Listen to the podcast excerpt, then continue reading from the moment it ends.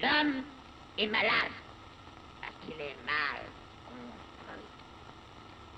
Il faut se décider à le mettre à nu pour lui gâter cet animal pur qui ne se mange Dieu, et avec Dieu, ses organes, oui, ses organes, tous ses organes, car, tuez-moi si vous le voulez,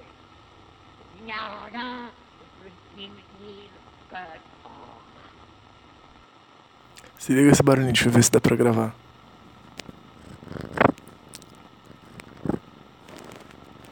É a potência do microfone do celular. Essa é a Dona Neve, uma nova gata que tá aqui em casa, queridíssima, ao lado da Dona Páprica e ao meu lado. As, os gatos clássicos da casa. É, um bom dia, tudo bom? Tudo bom com você?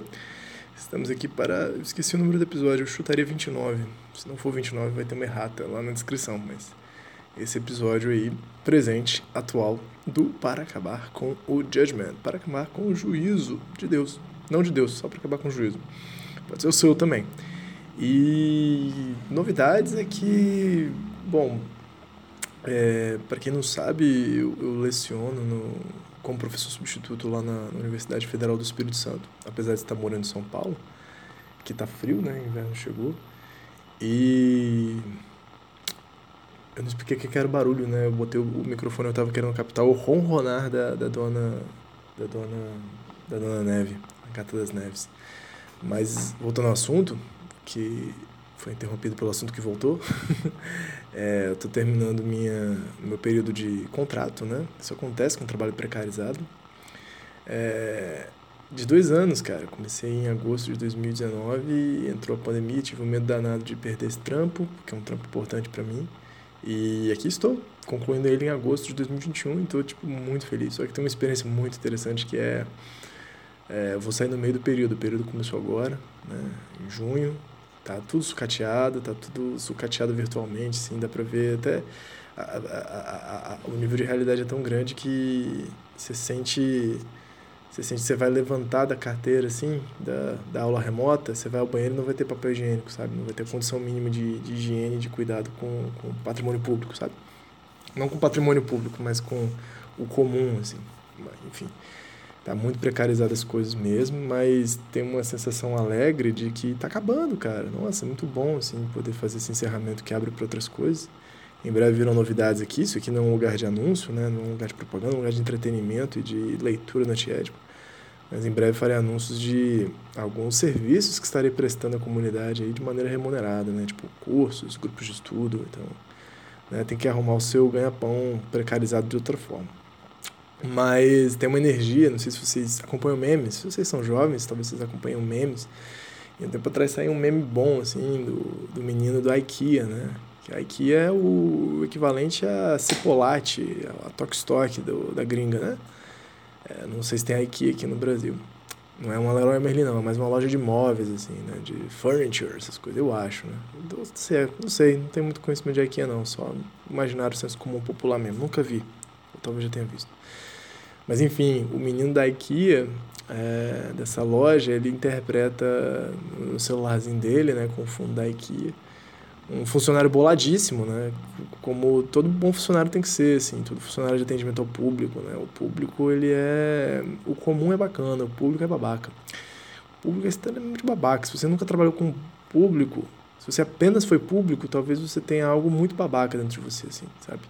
Não é que isso garanta alguma coisa. Ah, trabalhei com público, eu vou ser menos babaca. Não, tem gente babaca também que já trabalhou com atendimento ao público, mas... É, 80% do público é babaca. Então é, é, muito complicado, assim, as pessoas são demandantes de uma maneira muito escrota, né? E aí esse camarada, enfim, é, esse camarada faz essa interpretação do tipo, o cara vai na loja de departamento e fala assim, ah, mas não tem como você olhar lá no depósito para mim, não? Aí ele responde bravão, né? Ele, os dois personagens, meu irmão, não existe depósito, cai na real, porra, tá ligado? Isso aí é uma coisa que inventaram pra você. Você acha que eu vou lá no fundo e que vai inventar nova peça, caralho? Aí outra cena, o cara vira e fala assim, Olha só que atendimento horrível, hein? Vou falar de todos os meus amigos para não vir para cá. Aí o camarada vira e responde: Porra, fala mesmo, meu irmão. Foda-se. Você acha que eu me importo? Se, vier, se for igual a vocês, eu quero a distância mesmo. Tipo assim, manda essas na lata, assim. É, apesar de gostar muito do, dos estudantes, assim, gosto muito mesmo assim, de interagir com essa, essa interação de ensino-aprendizagem, eu acho muito maneira, muito maneira mesmo. Fico muito contente, assim, muitas vezes me tira de uns, de, um, de uns lugares meio melancólicos, assim. Isso eu acho legal, um trabalho que pode cuidar da gente, assim, de uma forma. Não é a função do trabalho, mas um trabalho que descuida da gente é pior ainda, né? Mas enfim, eu adoro a relação, acho maneiro, mesmo remoto, assim. É uma parada que me alegra muito. Mas a energia tá muito caótica, assim. A energia tá tipo, eu já não tenho nada a perder, assim, sabe? Tipo, 11 de agosto tô indo embora. É, ficou mais engraçado, assim. Parece que eu cheirei uma carreira de, de cocaína com cafeína junto e vambora, começar. Mas enfim, é nesse espírito, só para atualizar vocês, né? Tinha tempo que eu não conversava com vocês. Não que hoje eu tenha muito tempo, preciso fazer um almoço, tô com uma ideia boa aqui para almoço, vou fazer um, um cogumelo Paris, assim, ó, cortadinho, em pedaços grandes, uma abobrinha cortada em pedaços grandes. E aqui é, meio tranquilo de achar cogumelo Paris. A bandejinha tem de uns 300 gramas, é 7 reais, assim, sacou? E faz assim, meia da bandejinha, é, tipo grana padana da, da Dilma. Tic, tic, tic. Aí cortar uma abobrinha assim, em pedaços grandes também. E refogar com cebola, com tomatinho, com coentro, tá ligado? Capixaba, né, bicho? E aí jogar um leitezinho de coco por cima, já pensou? Um coloral? Hum, piado. Depois eu conto pra vocês como é que ficou essa receita. Só tô, né, proseando com vocês antes de botar o despertador. Vamos botar o despertador aqui. Vamos conversar do antiético também, né, cara? Seis minutos de trelelê. Quanto tempo que eu não fazia um trelelê legal assim? Você vê como é que tá o meu espírito zombeteiro da IKEA. Vamos lá. Agora, um pouquinho mais cedo que o comum, são 10h53, então esse alarme vai para 10h13. Onde está? Outra coisa que eu tô devendo, que eu quero fazer, eu vou falar em voz alta aqui para né, pra me endividar nesse processo, é eu queria fazer uma vinheta para uma vinheta de apresentação para esse podcast. Mandei sugestões, mandei músicas aí, Vou pensar um jeito de fazer musical, eu gosto de música. Bom, vamos lá. E explicando também como é que funciona o podcast, né? Tipo assim, nossa, como funciona o podcast? Você começa do episódio 1 e vai indo, né? E tá separado por páginas. Cara, é, a gente tá na página 62. Volto só pra gente ver que a gente tá na seção 6 do capítulo 1, o todo e as partes, né? E no parágrafo o Estatuto das Multiplicidades. Eu vou voltar do Blanchot, que eu gosto muito do Blanchot, tá? Então na página 62 você vai subir é um paragrafão, assim, né? Os caras não tem limite aqui. E aí vai lá no uma, duas, três, quatro linhas da versão de 2010, né? Da 34. Foi Maurício Blanchot. Vamos daqui. Foi Maurício Blanchot quem soube, a propósito de uma máquina literária, levantar um problema em todo seu rigor. Como produzir e pensar fragmentos que tenham entre si relações de diferença enquanto tal, que tenham como relações entre si sua própria diferença, sem referência a uma totalidade original, ainda que perdida, nem uma totalidade resultante, ainda que por vir. Fica a pergunta. E aí, a nota é o Maurício Blanchot, viveu de 1907 a 2003, viveu pra caramba, quase 100 anos, né? E é, o livro se chama A Entrevista Infinita, né? L'Entretien Fini, que em português ficou traduzido como A Conversa Infinita. A Karina está lendo esse livro, eu comentei, o meu colega amigo, professor mestre Nelson, falou uma parada muito bonita sobre o Blanchot, assim, que, tipo, o Blanchot escreve em fragmentos, que são pedaços, né, assim, que às vezes parecem muito desconectados. Claro que ele tem comentários grandes, assim, né, em literatura, sobre filosofia, sobre literatura. Um cara muito importante sobre psicanálise também. Só que quando ele escreve fragmentariamente, é isso, o livro dele parece que tipo não tem um tema, não um, fragmento não necessariamente conecta com outro de uma maneira linear. E aí o Nelson falou um jeito, um negócio que eu achei muito legal assim, que tem a ver com isso que eles falaram aqui pensar uma escrita literária fragmentária como aquela que você só vai fazer sentido se você tiver um problema. Só vai fazer sentido se você tiver uma questão sobre a escrita, sobre a vida, se você tiver uma implicação com aquele processo. E para cada tipo de leitura, essa, para cada forma de entrada, por assim dizer, se você entra uh, procurando uma pesquisa sobre autoria e sobre uh, o vazio da escrita ou o cheio da escrita, sobre o fora, você vai achar outras coisas, assim, você vai conectar é, os fragmentos de outra forma. E a forma como você conecta os fragmentos, essa pragmática, essa prática que você pode fazer dos fragmentos, é o que especifica a sua interpretação, a sua atualização do livro. Então é muito doido, né? Abre todo esse campo de livros virtuais, assim. Eu acho que é muito parecido com o que o Deleuze e o Guattari estão tentando fazer aqui. É difícil prender eles no. Qual é a grande tese do antiédipo? Né? Qual é a grande tese do Platão? É claro que eles vão falar, né? Ah, primeira tese aqui, primeira hipótese ou tese. É que o, o desejo ele não é um teatro, ele é uma usina, ele é uma fábrica de produção. Segunda, que se delira, não se delira papai e mamãe e as raças, né? mas delira-se. Desculpa, não se delira papai e mamãe, né? mas delira-se as raças, os povos, as etnias, as geografias, etc. Mas isso é o basicão, assim, é eles vendendo peixe do, do da hipótese que eles estão trazendo. Mas cada vez que você entra no antiédipo, você vai ler um livro diferente, assim.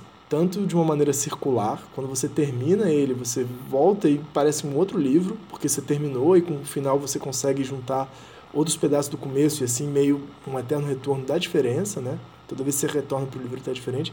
E também se você abrir qualquer página aqui pode fazer muito sentido para você em algum momento, em outro não, assim, no sentido de problemática mesmo. São livros muito vivos assim. É uma proposta de escrita, eu acho que eles, eles abraçam. Por isso que não tem um, um cerne a ser refutado, assim, sabe? É, é, complicado, pensando isso assim, na, na, dimensão do debate, na dimensão de como se extrai daqui um, uma tese mesmo, né? uma síntese, na verdade eu acho que complica as coisas. Você pode ver, por exemplo, de uma maneira fragmentária ou de uma maneira artística, assim, né? Tipo, uma obra de arte. Toda vez que você for ver um filme diferente, um filme, o mesmo filme, talvez chegue de uma maneira diferente, talvez chegue mais enriquecido, mais empobrecido. Um quadro, uma música, enfim. Mas esse foi o longo comentário que acho que eu queria fazer desde o, desde o encontro passado. Mas, continuando agora, bora lá. Agora vamos chegar no Bergson aqui. Só a categoria de multiplicidade, empregada como substantivo e superando tanto o múltiplo quanto o uno, superando a relação predicativa do uno e do múltiplo, é capaz de dar conta da produção desejante. A produção desejante é multiplicidade pura, isto é, afirmação irredutível à unidade. Então, é, esse é o problema que eles vão trazendo o tempo todo. Assim, tipo, não é uma oposição entre o múltiplo e o uno o título da sessão é esse, né? As partes do tudo, né? Então não é nem é, a primazia do todo, a primazia das partes, é um postulado das multiplicidades, né? Porque esse é um problema clássico, assim, tanto na filosofia quanto no nosso dia a dia, né? Ser uma parte, as partes determinam todo, todo determina as partes, né? Você pensa um organismo vivo, você pensa um sistema social, você pensa um detalhe numa obra de arte, um fragmento, por exemplo, numa obra de arte, e aqui eles estão trazendo, na verdade, essa hipótese deleuziana e muito bergsoniana das multiplicidades. Que o Uno é composto de multiplicidades. Então, tipo assim, é, há sempre uma, uma, uma potência das multiplicidades, uma organização das multiplicidades que escapa, que foge à unidade totalizante. Né?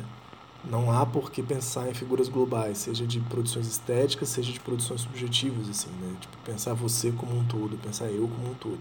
E sim pensarmos como pensarmos como agenciamento de multiplicidades, né? Sem fechar nesse uno, sem interiorizar, sem encerrar nesse uno. Então, é, multiplicidade como substantivo, né? Pura, isso é afirmação irredutível à unidade. Então, as multiplicidades se afirmam de forma irredutível a uma unidade, a um estanque, a uma essência, a uma coisa parada no tempo, também tem essa ideia. E só um detalhe legal, né, o plicidade, né, o pli, que tem no multiplicidade, no duplicidade, é legal que em francês é, significa dobra, né, plier, bem do balézão, né, assim.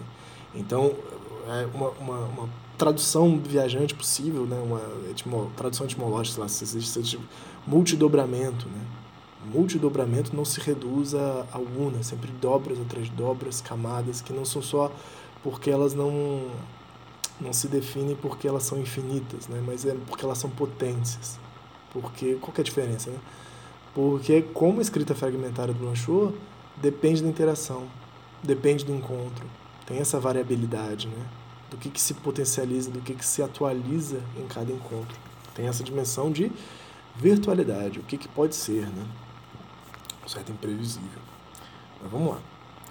Estamos na idade dos objetos parciais, dos tijolos e dos restos. Já não acreditamos nesses, nesses falsos fragmentos que, como os pedaços de uma estátua antiga, esperam ser completados e reagrupados para compor uma unidade que é também a unidade de origem. Já não acreditamos numa totalidade original, nem sequer numa totalidade de destinação. Já não acreditamos na grisalha de uma insípida dialética evolutiva que pretende pacificar os pedaços arredondando suas arestas. Então aqui tudo isso está dando em todo mundo aqui, tipo assim, se você acha que psicanaliticamente falando, a sua doença, a sua neurose, o seu mal-estar diz respeito da não integração de um trauma falta integrar o trauma infantil, cara, você está sendo besta, está pensando numa certa totalidade das figuras globais. É, não tem uma totalidade de destinação. Nenhum órgão do seu corpo tem uma totalidade, tipo, o seu estômago serve para isso, né? totalidade de destinação. E depois já não acreditamos na grisalha de uma insípida dialética evolutiva que pretende pacificar os pedaços arredondando suas arestas. Então é um tipo de dialética específica que, tipo, se eu te apresento uma ideia, você me apresenta uma contra-ideia, a gente vai chegar no meio termo. Eles falam, não, não é irredutível, né? não é que a minha ideia com a sua ideia vai chegar numa totalidade. Existe uma dimensão das multiplicidades que, primeiro, não tem necessariamente que concordar, e, segundamente, no encontro, algo outro se produz. Se fosse um outro encontro das mesmas ideias e contra-ideias em outros momentos, por exemplo, poderia se propor outra coisa. É foda que eu vou falando vai caindo no relativismo, meio pós-verdade, mas eu acho que tem a afirmação de uma pragmática aqui, de um, de um uso né, do, do pensamento, de um certo, um certo exercício que depende de uma ética e, claro, depende de uma, de uma política, né, de um estar com os outros também nesse processo. Então, vamos lá. Só acreditamos em totalidades ao lado, isso que é importante. E se encontramos uma totalidade ao lado das partes, ela é um todo dessas partes, mas que não as totaliza. Sacaram? uma unidade de todas essas partes, mas que não as unifica e que se junta a elas como uma nova parte composta à parte. Isso aqui não vou nem reler, assim, eu estou trabalhando, eu vi uma aula essa semana, estou estudando antiético agora em aula também, para você ver que doideira. Lá na UF, o Frederico me convidou assim, e, e ofereceu a primeira aula excelentíssima de um pós-graduação de filosofia lá, sobre o quarto capítulo do antiético, né? E ele é, ele introduziu, né? Ele não é o professor mas, da, da disciplina, mas ele está junto ali na composição com a Mariana, pelo menos eu entendi assim. Eu acho que ele é pós-graduando. E aí trouxe algo muito legal, assim, que é pensar a teoria geral dos fluxos dentro do antiédipo, né? Dessas fluidez, não como algo que não pensa a imagem, não como algo que não pensa a totalidade, mas que dá preferência às multiplicidades e às intensidades. Pensa que as intensidades é, desculpa, as imagens das totalidades aparecem como efeitos, como terceiro tempo, como ao lado das intensidades. E aí é, é porque tipo na psicanálise a gente vai pensando muito essa coisa de representação de imagens, imagem do pai, imagem da mãe, imagem de si, esse jogo de imagens e como eles conflitam e tal. E o Deleuze Guattari tá falando, não, tá, tem isso sim. Tem mesmo essas totalizações. A gente vive dessas totalizações, tem sido uma bosta até então.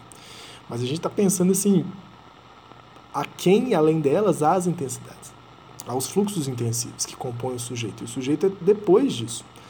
E aí eu estava pensando assim, é, dentro da psicologia corporal que eu tenho estudado, é, tenho estudado e trabalhado com isso faz um tempo já, e o Kellerman, interessantemente, um quiroprata estadunidense, assim, vai pensar isso, né? Que, tipo, é claro que a gente tem imagens globais do nosso corpo. Como que somos, como nos apresentamos, né? como que a gente interage, sempre acompanha uma imagem global, que pode ser até extremamente distorcida, assim, sabe? Pode ser até muito zoada, ou pode ser inflada, etc, etc. Mas o que compõe essa imagem pessoal, ela tá no processo do corpo, né? Que é um terapeuta corporal. Tá no processo de como nós organizamos nossos órgãos, como eles estão organizados ou desorganizados, como eles ganham e perdem forma. Então, tipo assim, há sim uma imagem global, mas ela é efeito da organização do nosso corpo da organização das nossas intensidades, por assim dizer, esse processo, né? Mas, e até ela é móvel, de alguma forma. Então existe. E ela influencia, ela tem, verdade, influencia mesmo. Se você cai nessa tramóia de que você é culpado pela tristeza de papai e mamãe, você é endividado com papai e mamãe, isso funciona.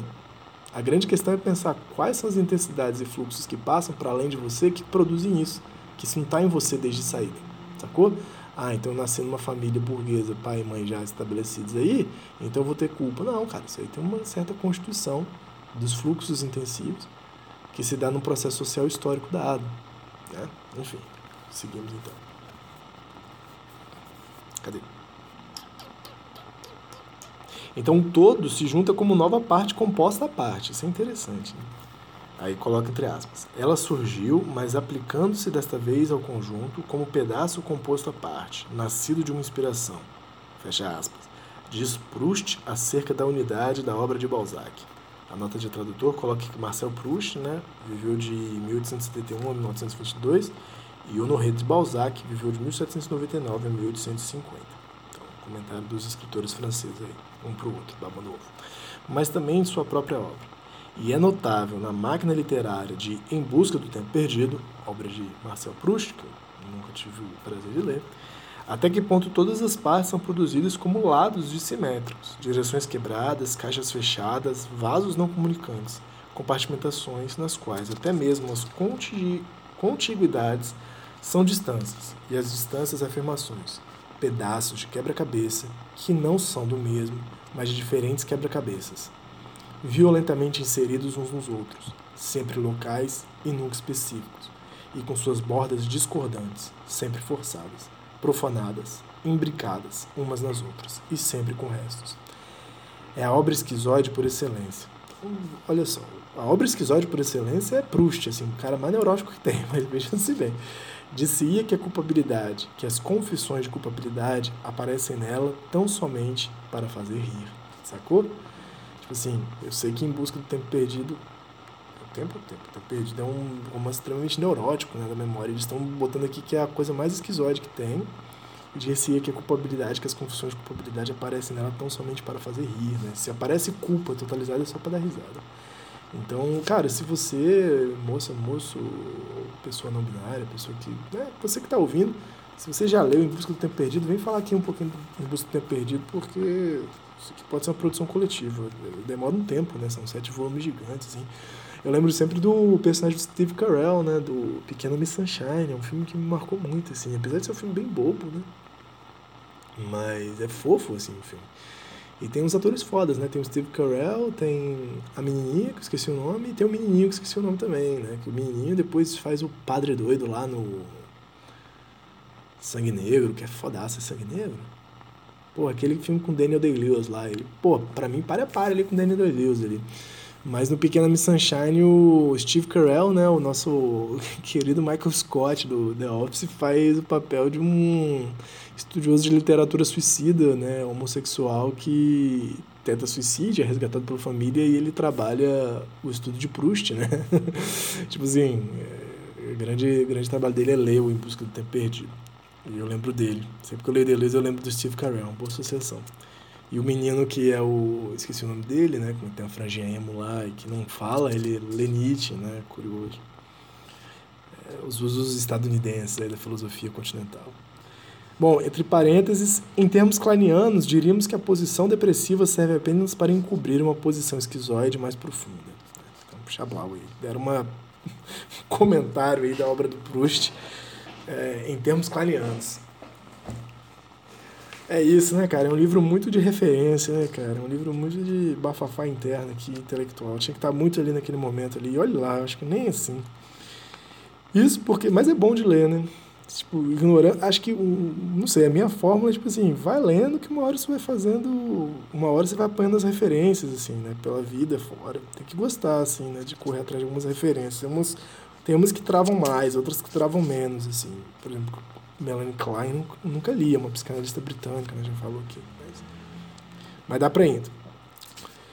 Isto porque funciona. Isto porque os rigores da lei só aparentemente exprimem o protesto do uno e encontram, ao contrário, seu verdadeiro objetivo, ou, desculpa, objeto, na absolvição dos universos fragmentados, nos quais a lei nada reúne no todo. Mas, ao contrário, mede e distribui os desvios, as dispersões, as explosões daquilo que extrai da loucura sua inocência. E é por isso que em Proust, o tema aparente da culpabilidade se entrelaça com outro tema que o nega, o da ingenuidade vegetal na compartimentação dos sexos, tanto nos encontros de Charlus como nos sonos de Albertine, nos quais reinam as flores e a revela, não, desculpe, se revela a inocência da loucura, loucura reconhecida de Charlus ou suposta loucura de Albertine. Então, continua um longo comentário. Nossa, esse parágrafo falou de tudo, né? Inclusive eles falaram aqui da relação com a lei, aí uma hora a gente vai voltar com mais calma nisso, né? Lei e culpa aqui. Eu sei que o livro vai voltar essa coisa da lei, né? Mas a multiplicidade também se recusa, se não tem todo esse efeito, se não tem esse todo unitário, né, uno, o efeito de uma lei no sentido de interdição não funcionará da mesma forma para Deleuze Guattari, não terá essa essa pela palavra diferente de emanência, né? essa meta, essa metafísica da lei, né? uma lei que cai sobre todos nós. E aí, entendi isso, né? Eles usaram Proust para fazer um, um comentário sobre um escritor esquizoide. Mas vamos lá. Puta que pariu, Proust de novo. Parágrafo. Proust dizia, pois, que o todo é produzido, que é produzido como uma parte ao lado das partes, que ele não unifica nem totaliza, mas as quais se aplica instaurando comunicações aberrantes entre vasos não comunicantes, unidades transversais entre elementos que mantêm toda a sua diferença nas suas dimensões próprias. Cara, parece muito o que eles falaram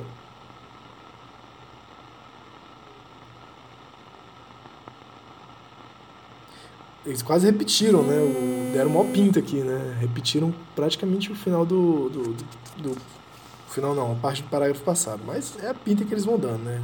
Isso que dá escrever a quatro mãos, por carta, na doideira. Tocou o despertador aqui, bicho.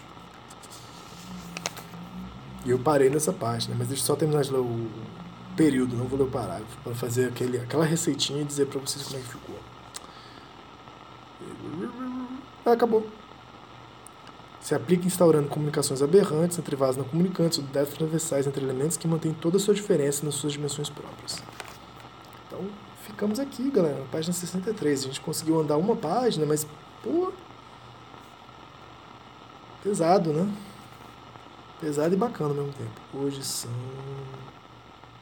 Hoje são que dia? 17. Amanhã é aniversário do meu pai, cara. Falando em lei, pai, é aniversário do meu pai. Gente, um forte abraço, bom almoço, bom jantar para vocês, bom rolê de bike. Você tá andando isso, você tá ouvindo isso andando de bike. Tenho saudade grande assim de ouvir podcast, porque na pandemia eu não saio muito de casa e eu ouvia muito podcast andando de bike assim. Eu ouvia muito o Guilhotina do Lemone, gosto muito desse podcast. Tem umas pesquisas legais lá de problemas atuais brasileiros assim, né? Problemas no sentido de pesquisa, mas problemas bem problemáticos mesmo.